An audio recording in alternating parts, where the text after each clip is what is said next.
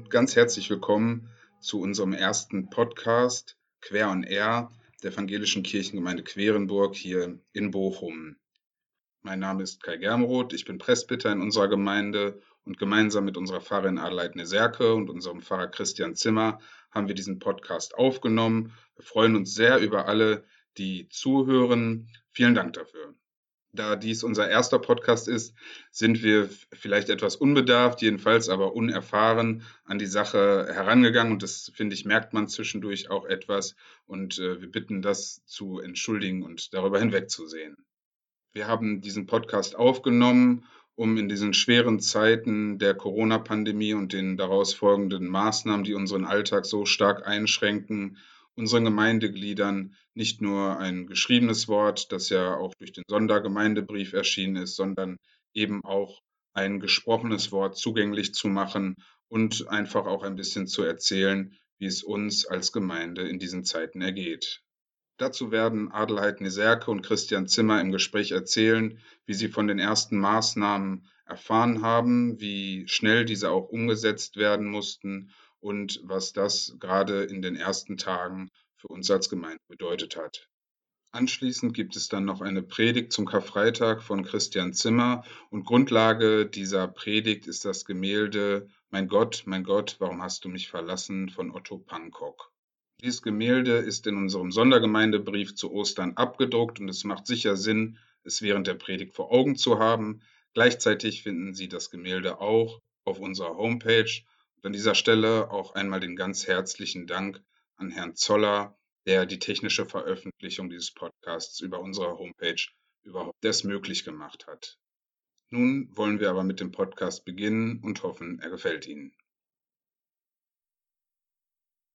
Ja, hallo. Ähm, wir sind hier jetzt bei unserem ersten Podcast der Kirchengemeinde Querenburg, der evangelischen Kirchengemeinde Querenburg und ähm, haben uns entschlossen, in diesen sehr besonderen Zeiten ähm, dieses Experiment zu wagen und gemeinsam mit unserer Pfarrerin Adelheid Neserke und unserem Pfarrer Christian Zimmer einen solchen Podcast aufzunehmen. Hallo, schön, dass ihr da seid. Hallo Kai. Hallo Kai. Ja, genau. Ich bin Kai Germeroth, Presbyter in unserer Gemeinde und wir haben uns eben gemeinsam überlegt, dass wir diesen Podcast aufnehmen wollen und den dann auf unserer Homepage online stellen wollen. Ähm, dieser Podcast am heutigen Tag wird an Karfreitag äh, online gestellt, da natürlich jetzt auch gerade in den Ostertagen es nochmal besonders schmerzt, das Gemeindeleben nicht so stattfinden kann, wie wir das alle gewohnt sind und wie wir das auch uns eigentlich wünschen würden. Ähm, am Freitag, den 13., ist es ja soweit gewesen, dass bei uns in Nordrhein-Westfalen die ersten Maßnahmen erlassen worden sind. Und ähm, Adelheid würde gerne ein bisschen erzählen von ihren Eindrücken beziehungsweise von dem, was sie dann in der folgenden Woche so erlebt hat. Adelheid, bitte. Ja, bei mir fing ja das schon alles viel früher an. Wir wollten eigentlich am 15. nämlich den Eröffnungsgottesdienst der ökumenischen Bibelwoche feiern.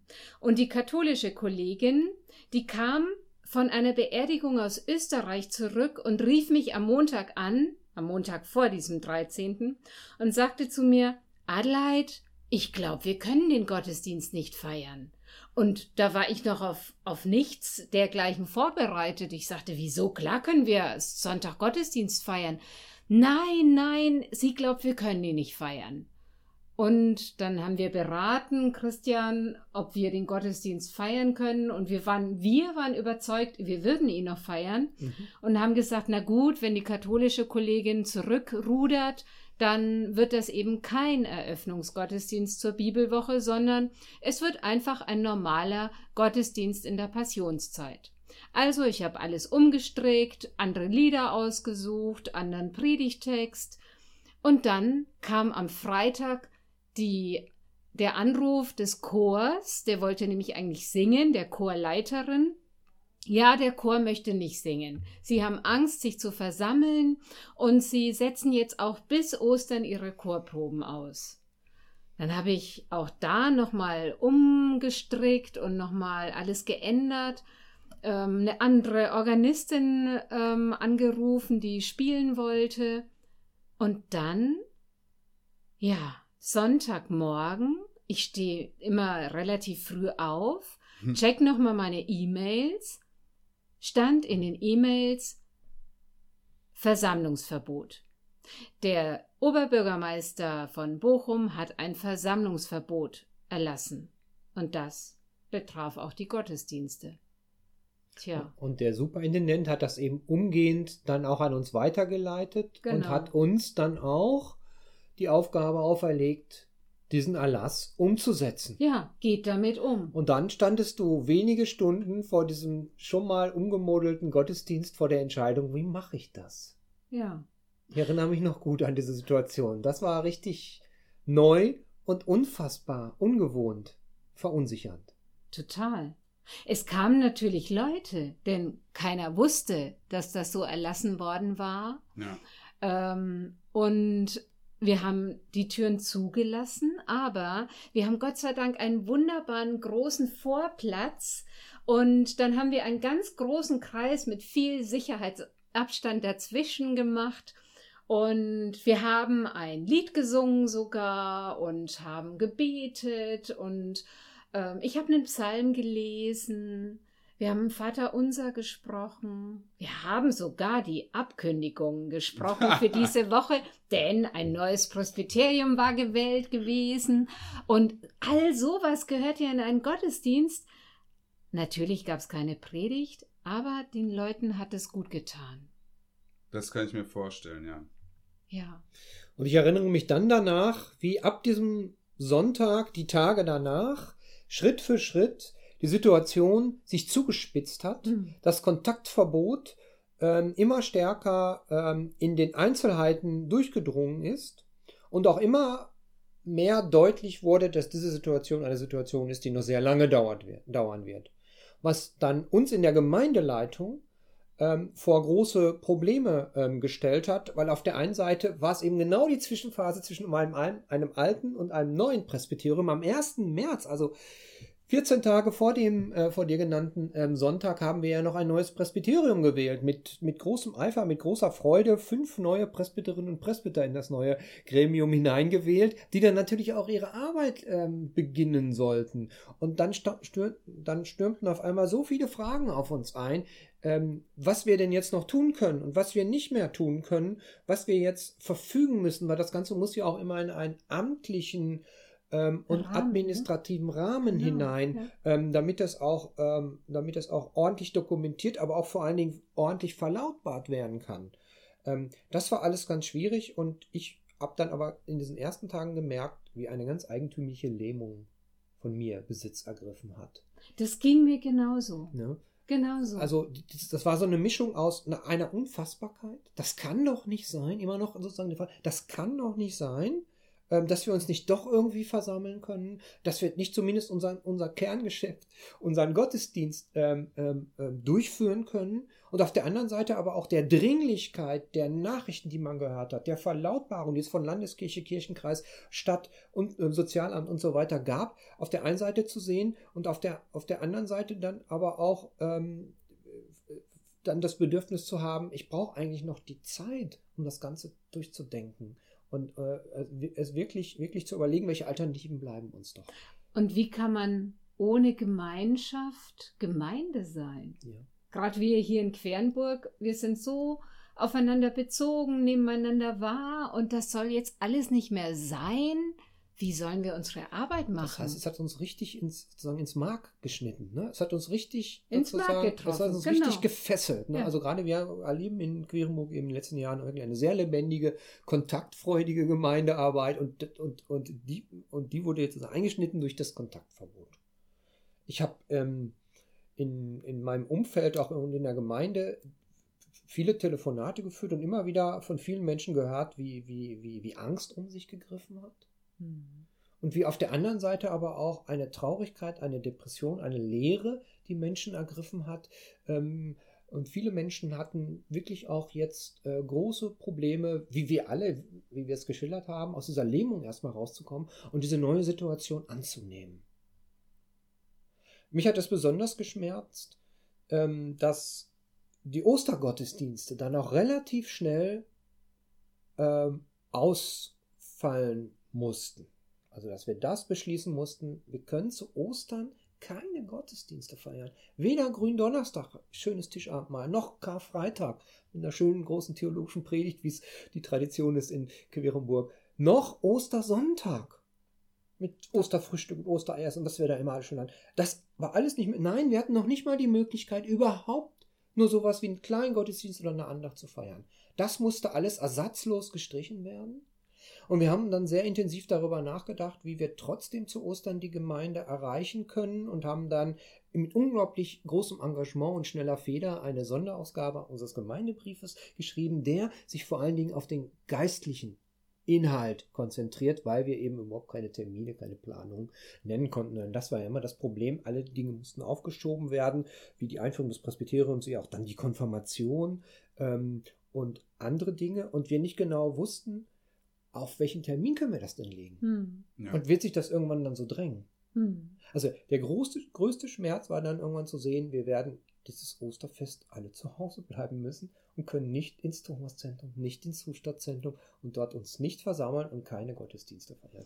Mi und dabei hattest du ja auch schon eine tolle Idee für deine Karfreitagspredigt. Kurz vor der Corona-Krise, Anfang März, äh, ist mir dann der Gedanke gekommen, ähm, ich, muss, ich muss zu Karfreitag ähm, mit der Gemeinde über ein ganz bestimmtes Bild nachdenken. Und das hat folgende Geschichte, dass wir im Februar zwei Abende gemacht haben, in denen der Professor Brakelmann, Sozialethiker, jetzt inzwischen im Ruhestand von der Ruhr-Uni, äh, uns eingeführt hat in Passionsbilder des berühmten Malers Otto Pankok.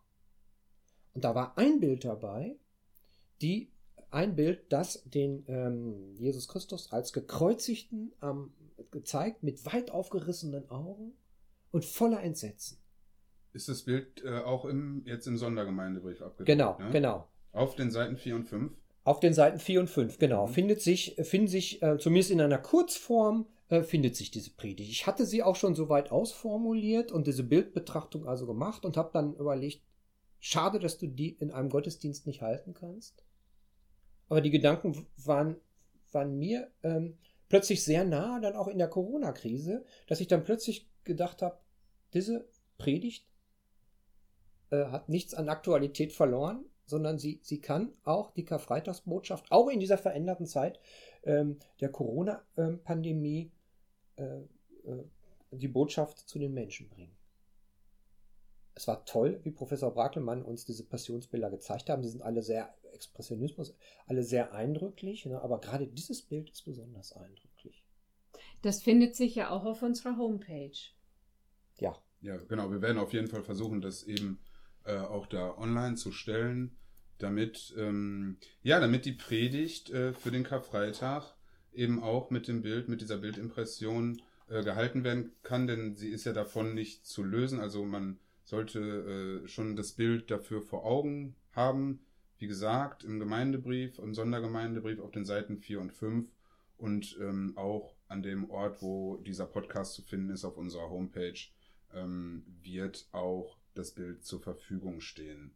Ähm, auch deswegen haben wir uns entschlossen, diesen Podcast zu machen, damit eben auch die Predigten zu den Ostergottesdiensten, die sonst stattfinden würden und jetzt leider ausfallen müssen, eben gehalten werden können und äh, die sich dann auch gesondert nur als Predigt angehört werden können, sodass es jetzt vielleicht eine kurze Pause gibt und dann, Christian, äh, freue ich mich, wenn du äh, deine Karfreitagspredigt eben hältst und ähm, ja, bitte. Das ist für mich natürlich auch nochmal eine tolle Gelegenheit, neben der Verschriftlichung, ihn als Lesetext jetzt gerade in der Sonderausgabe des Gemeindebriefes in die Haushalte äh, zu geben, es jetzt auch, weil zu einer Predigt gehört natürlich auch immer das Hören, es jetzt auch in Hörform hier präsentieren zu können. Vielen Dank dafür.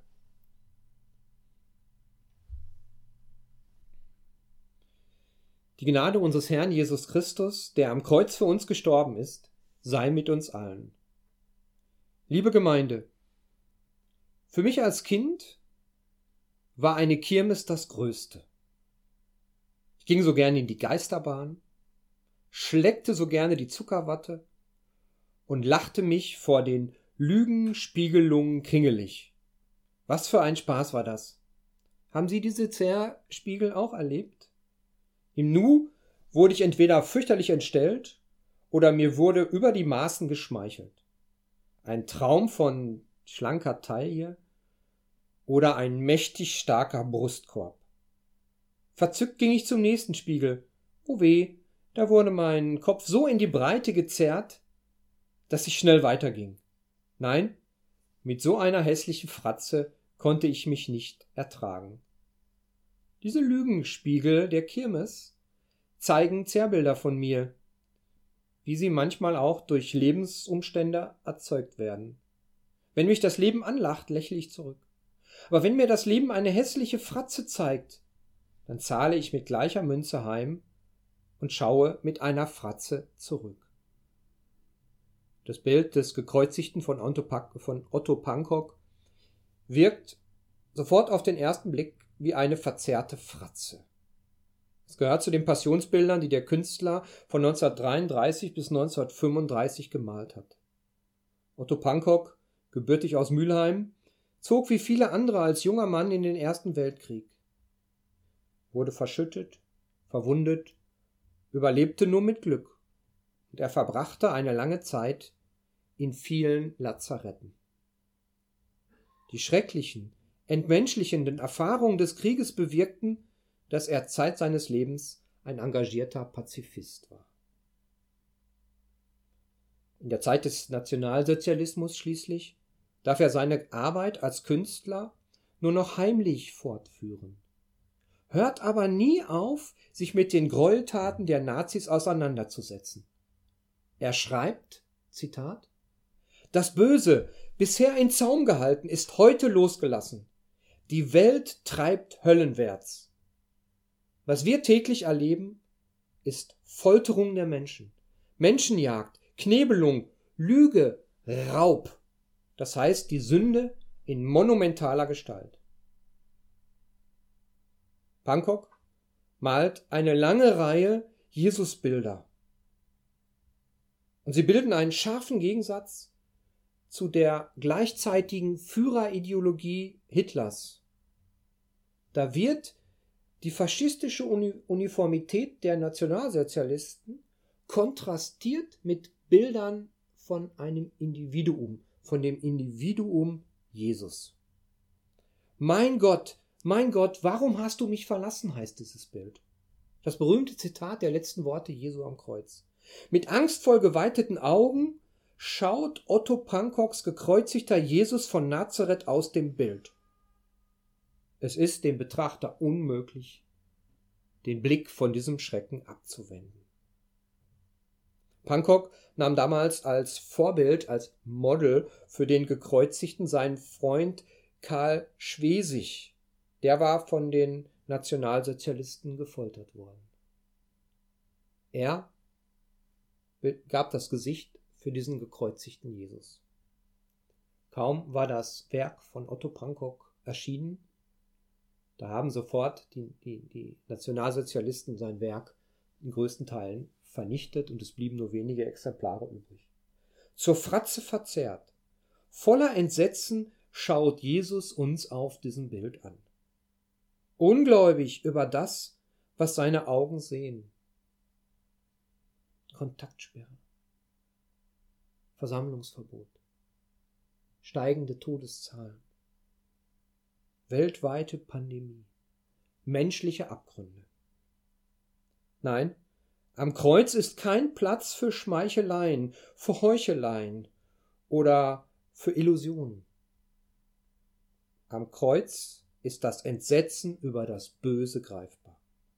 Das Kreuz ist in der Bibel mehr als ein Folterinstrument. Es ist gegen die Lügen der Welt ein Wahrheitsspiegel. Ein Spiegel, in dem der Mensch sich erkennt, wie er sich gerade gebärdet. Da hinein sollen wir schauen, um uns und Christus zu erkennen. Und wenn wir in diesen Spiegel hineinsehen, wenn wir das Bild von Pankok ansehen, dann sehen wir Menschen aus der Zeit Jesu, Menschen, die eine Rolle spielten in der Kreuzigung Jesu, die uns hier anschauen, die Jesus damals einfach nur loswerden wollten. Ich sehe in dem Bild den entsetzten Judas, wie er vom Schmiergeld geschmeichelt und dann zu Tode entsetzt die Folgen seines Tuns sieht. Ich sehe Petrus, wie ihm die nackte Angst um sein Leben ins Gesicht geschrieben steht, als er Jesus verleugnet. Der Hahn brandmarkt Petrus als einen Lügner. Ich sehe Kaiphas, den Hohenpriester, der aus Angst, aus Entsetzen vor Machtverlust lieber einen Einzelnen über die Klinge springen lässt, als dass er sein Volk verliert. Ich sehe Pilatus, Pontius Pilatus, der seine Hände in Unschuld wäscht und der aus Angst, aus Entsetzen vor einer unpopulären Entscheidung, die ihn seinen Posten kosten könnte, sich vor dem Volk und dem Kaiser um eine um ein Engagement für den Schwächeren, um ein Engagement für Jesus drückt. Und ich sehe den Schächer am Kreuz, der neben Jesus gekreuzigt wurde, wie er voller Hass und Schmerz zu Jesus schreit, Bist du der Christus? Dann hilf dir, hilf dir selbst und hilf uns. Ich sehe das Volk, das von einer glühenden Anhängerschaft zum Pöbel mutiert. Eben noch der triumphale Empfang in Jerusalem mit Palmwedel als Teppich für den einziehenden König und jetzt eine tobende Masse, kreuzige ihn. Und ich sehe in dem Bild, ganz neu, auch das ungläubige Entsetzen über die Diktatur der Corona-Epidemie, die uns als Einzelne und als Gemeinschaft zurzeit voneinander isoliert und fest im Griff hat. Der Apostel Paulus schreibt an einer anderen Stelle, Gottes Kraft ist in der Schwachheit mächtig oder Gottes Kraft ist in den Schwachen mächtig. Die Kleingeister haben die große Gotteskraft unterschätzt. Die große Gotteskraft erhebt das Niedrige und bringt das Erhöhte auf den Boden zurück, mahnend, anklagend, entsetzend, entlarvend. Draußen vor der Stadt steht das Kreuz, hoch droben auf dem Berg. Golgatha, Schädelstätte. Kahl, kein Baum, kein Fels versperrt die Sicht. Das Kreuz ist weithin sichtbar. Niemand kann sich diesem Blick entziehen. Das Kreuz hängt dort. Und es fragt mich. Schau hin zum Kreuz. Dann entdeckst du, wie in einem Wahrheitsspiegel, wie du wirklich bist. Denn auch in dir steckt ein Judas, ein Petrus, ein Kaiphas oder ein Pilatus. Auch in dir steckt das Entsetzen. Aber in dir steckt auch der gekreuzigte Christus. Vielleicht ist Christus nicht immer in mir, vielleicht gebe ich ihm nicht immer Raum. Aber ich bin sicher, dass ich auf seine Seite gehören will und nicht klammheimlich verschwinde, wenn es ungemütlich wird. Gerade jetzt in der Notzeit. Christus schaut mich entsetzt an. Verantwortung darf nicht verschachert werden. Wir alle sind durch seinen Blick zur Verantwortung aufgerufen. Das Kreuz, das im Krankenhaus hängt, Symbol, als Symbol Christi für den Beistand für schwache, kranke, Leidende und für die, die sie pflegen. In den Corona-Tagen besonders.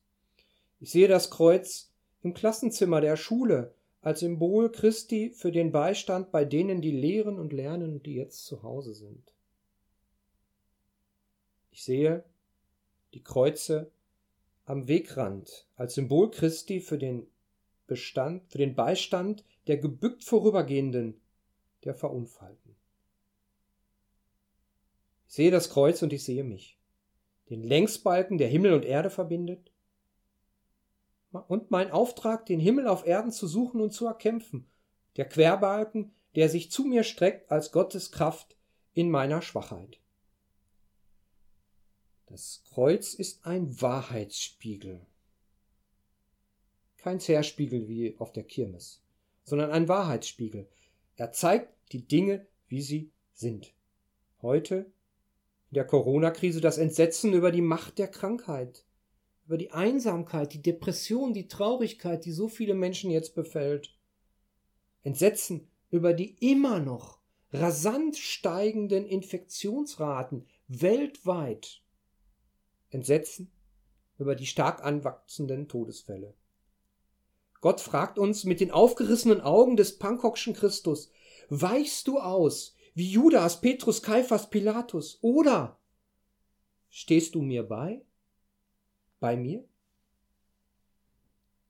Die Kraft Gottes in den Schwachen.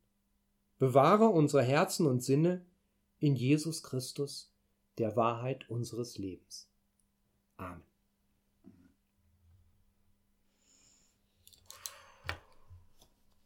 Ja, vielen Dank, Christian, für diese Predigt. Ähm, damit wird der Podcast für den heutigen Karfreitag auch zu Ende gehen. Ähm, es wird noch ein weiterer Podcast am Ostersonntag erscheinen, dann mit Worten und einer Predigt von Adelheid Neserke. Ähm, ich bedanke mich erstmal fürs Zuhören und fand das eine super Idee. Ich war am Anfang aufgeregt und ähm, denke, dass es ein guter Weg ist, wie wir ähm, unseren Gemeindegliedern etwas mitgeben können für die Ostertage, die jetzt anstehen. Ähm, ich möchte dir auch danken, Kai, dass du am Ball geblieben bist und äh, trotz unseres Zögerns äh, dran geblieben bist, um zu sagen, dass wir diesen Podcast ausprobieren sollen. Ja, du hast uns ermutigt. Schön. Danke dir. Das freut mich. Bis zum nächsten Mal. Das freut mich. Ja, möchte noch jemand einen Segen sprechen zum Abschluss? Gott segne uns und behüte uns. Gott, lass dein Angesicht leuchten über uns und sei uns gnädig. Gott, erhebe dein Angesicht auf uns und gib uns und der ganzen Welt Frieden. Amen.